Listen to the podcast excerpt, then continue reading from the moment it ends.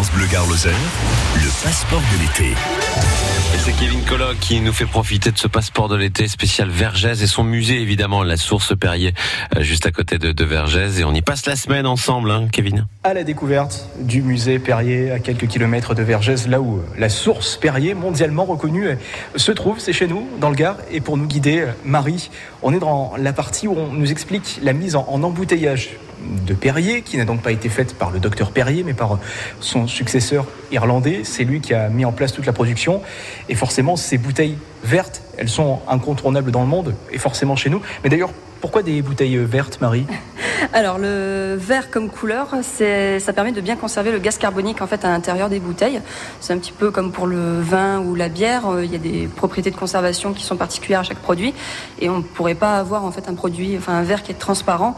Ça poserait des problèmes au niveau de cette conservation justement du gaz. C'est pour ça que cette couleur verte euh, de tout temps en fait a été euh, conservée pour pour le Perrier et en fait sa couleur un peu emblématique aujourd'hui aussi. Et alors vous pouvez nous expliquer comment on fait une bouteille de Perrier? Comment on fait du Perrier?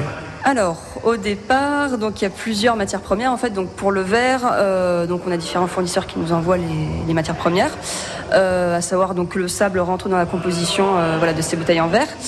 Et dès les années 70, en fait, on a créé ici une verrerie, la verrerie du Languedoc, qui est sur le site et qui permet de créer les bouteilles en verre directement sur le site et de les faire passer ensuite sur les lignes d'embouteillage. Et après, donc, euh, on peut voir euh, au musée, vous avez toutes les machines qui sont présentées qui permettent d'arriver au produit fini avec le remplissage, euh, le conditionnement. En fait, si je vous suis bien, Marie, c'est une production 100% locale Alors, en grande partie, en tout cas. Voilà. Alors, en tout cas, pour les bouteilles en verre, c'est clair qu'avec la verrerie, ça reste localisé. Après, pour les autres matériaux, pour le plastique, par exemple, recyclable, ce qu'on appelle le PET, ou les canettes, ça, c'est un petit peu différent. C'est des fournisseurs extérieurs qui s'occupent de nous les envoyer. Et après, on fait le remplissage euh, conditionnement euh, et autres. Bon, nous, on parle uniquement de la, de la vraie bouteille de Perrier, hein. celle en verre, faite chez nous, avec la source de chez nous. Voilà, ça, effectivement, ça reste tout à fait sur le site, euh, ça reste 100% local. Et aujourd'hui, on peut accéder ou pas à la mise en embouteillage? Alors malheureusement non. Il y a quelques années c'était possible, mais depuis dix ans en fait ça a été fermé pour des raisons d'hygiène, de sécurité. Donc on a malheureusement plus l'accès en fait à la partie euh, mise en bouteille. Mais ceci dit, au musée les vitrines vous permettent de voir en fait les machines qui sont utilisées et il y a aussi un petit film en 3D qui vous montre ce qui se passe à l'intérieur de l'usine pour avoir une vision un peu plus concrète effectivement de cette partie-là, un peu plus euh, technique. Du coup, moi, je vais m'asseoir sur le banc, Marie, si ça vous dérange pas. Je vais regarder ce film et je vous invite à venir découvrir le musée Perrier à quelques kilomètres de Vergès seulement. C'est euh, là où la plus célèbre des boissons mondiales prend euh, sa source. C'est chez nous, à Vergès, dans le Gard. Et c'est le musée Perrier et c'est à découvrir cet été avec France Bleu Garloser. Ben vous nous raconterez le film que vous avez vu. Hein. On vous laisse euh, tranquille en attendant. Et à demain à cette même heure sur France Bleu Garloser du côté de la Source Perrier à Vergès. Merci. France Bleu Garloser, mon petit coin de paradis.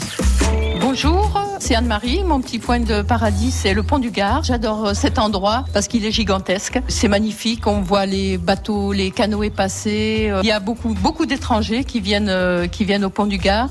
Et il y a des manifestations qui sont magnifiques aussi. J'aime bien y aller au moment de Pâques parce que donc on a une manifestation Garrigue en fête. Voilà, Garrigue en qui se, voilà, qui est vraiment super où il y a des, il y a beaucoup d'exposants. il y a beaucoup d'animaux animations qui sont sur le, souvent sur le thème de la musique. Donc c'est un endroit où j'aime aller, euh, aller me promener, voilà, me reposer. Voilà, c'était Anne-Marie et mon petit coin de paradis, c'est le pont du Gard. France Bleu Gare on partage tous les jours ensemble.